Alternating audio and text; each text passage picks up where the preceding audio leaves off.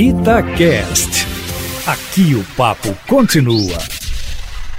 O presidente Jair Bolsonaro não gostou das críticas que leu na imprensa mundial sobre a sua proposta de zerar o desmatamento ilegal na Amazônia, sobretudo até 2030, e de contribuir para reduzir os gases do efeito estufa que aumentam de forma considerável o clima no planeta. Na verdade, o discurso do presidente brasileiro ontem, na abertura da cúpula do clima, foi moderado, ao contrário de seu discurso na ONU no ano passado. E na sua live das quintas-feiras, ontem, o presidente Bolsonaro se queixou do tratamento recebido pela imprensa de modo geral, não deixando de ressaltar que, na verdade, quem mais polui o planeta são a China, com 26,7% de emissões, e os Estados Unidos, com 12,6%, cabendo ao ministro do Meio Ambiente, Ricardo Salles, aquele que deixa a boiada passar, voltar a pedir recursos estrangeiros para a preservação ambiental no Brasil, esquecendo-se, contudo, de que o Fundo Amazônia tem depositado a favor do Brasil nada menos de 2,9 bilhões de dólares,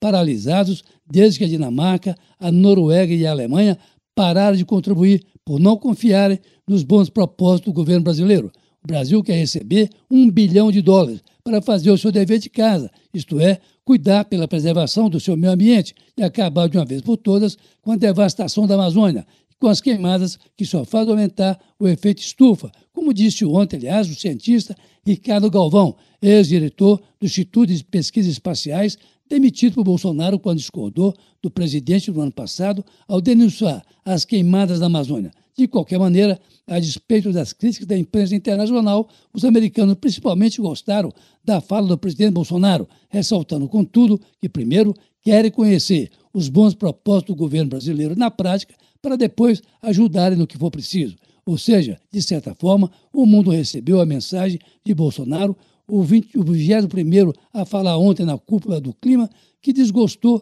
a diplomacia brasileira de maneira favorável, mas, digamos, de forma cética querem que o país pague primeiro para depois darem a sua contribuição em obstáculo. O Supremo Tribunal Federal não só confirmou ontem o cancelamento das condenações ao ex-presidente Luiz Inácio Lula da Silva, numa decisão monocrática do ministro Écio Fachin, como manteve a decisão da segunda turma, que considerou o ex-juiz de Curitiba, Sérgio Moro, que foi parcial e tendencioso ao condenar o ex-presidente Lula a mais de nove anos de prisão, pelo seu interesse em comprar o triplex do Guarujá. Compra essa nunca efetivada. E com isso, mandou todos os processos de Lula, no caso Petrobras, para a Justiça Federal de Brasília, numa sessão que acabou num bate-boca pouco visto da Corte Suprema do país, entre os ministros Roberto Barroso, Ricardo Lewandowski e Gilmar Mendes, com o primeiro insinuando que seus colegas são lenientes com a corrupção. Na prática, Lula mantém os seus direitos políticos e, com isso,